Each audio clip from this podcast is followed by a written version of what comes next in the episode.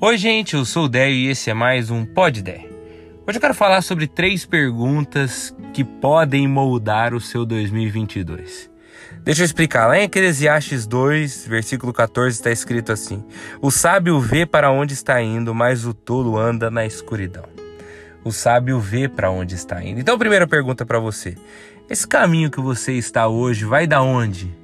Se você continuar fazendo as mesmas coisas, onde você chega? Se continuar tratando essas pessoas que estão perto de você do jeito que você tem tratado, vai dar num casamento ou vai dar num término? Se você continuar agindo do jeito que está agindo no seu trabalho, vai dar em sucesso ou vai dar em fracasso? Perguntas que a gente precisa fazer no nosso dia a dia. Se eu continuar conduzindo a minha vida espiritual do jeito que eu tenho conduzido, eu vou crescer ou vou acabar desistindo, sucumbindo, desanimando da minha própria fé? Essa é a primeira pergunta que eu gostaria que você fizesse. A segunda pergunta é para onde eu quero ir? Quais são os meus desejos de fato? A Bíblia fala que o coração do homem pode fazer planos. Quais são os seus?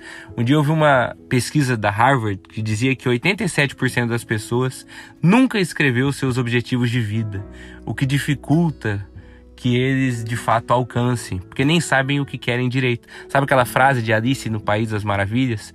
Quem não sabe para onde ir, qualquer caminho serve? Então, eu acho interessante que tem uma vez que alguns cegos começam a gritar a Jesus: Filho de Davi, tem misericórdia de mim. E quando Jesus chega, Jesus pergunta para eles: O que vocês querem que eu faça a vocês? O que parece uma pergunta meio estúpida, porque Jesus, eles são cegos, muito provavelmente eles querem ser querem enxergar, querem ser curados da cegueira. Mas talvez não seja tão óbvio assim. Talvez dentro do nosso coração exista uma confusão de muitas coisas que a gente quer e a gente precisa deixar isso mais claro para nós mesmos. Se Jesus chega hoje em você e te pergunta o que você quer para esse ano, você tem a resposta? Ou está tudo meio confuso na sua cabeça? E a terceira pergunta é para onde você entende que deve ir, porque não necessariamente o que você quer é o que você deve fazer. Os nossos desejos muitas vezes são enganosos. E mais importante do que você perguntar o que você quer, é você perguntar o que você deve fazer, ou onde você entende que Deus te quer. Porque propósito é isso. Propósito é a gente olhar para nós mesmos com um olhar maior do que nossas próprias vontades. Então eu tenho hoje essas essas perguntas para vocês. Só que esse texto continua dizendo assim: Apesar disso, vi que sábio e tolo têm o mesmo destino.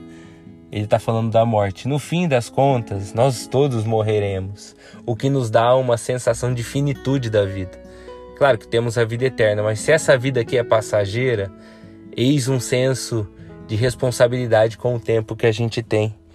Eu acho interessante que Salomão traga isso aqui.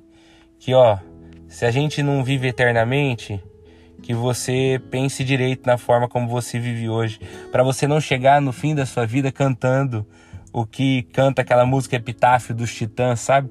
Devia ter amado mais, ter chorado mais, ter visto o sol nascer. Devia ter arriscado mais e até errado mais, ter feito o que eu queria fazer. Queria ter aceitado. Você já entendeu? Lembrou da música, né? Esse queria ter é muito triste. Queria ter feito isso, queria ter feito aquilo.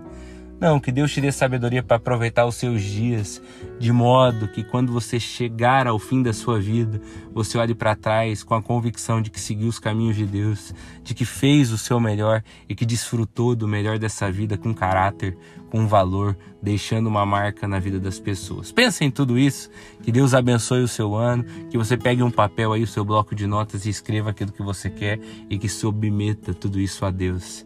É o meu desejo para mim e para você. Tchau, tchau.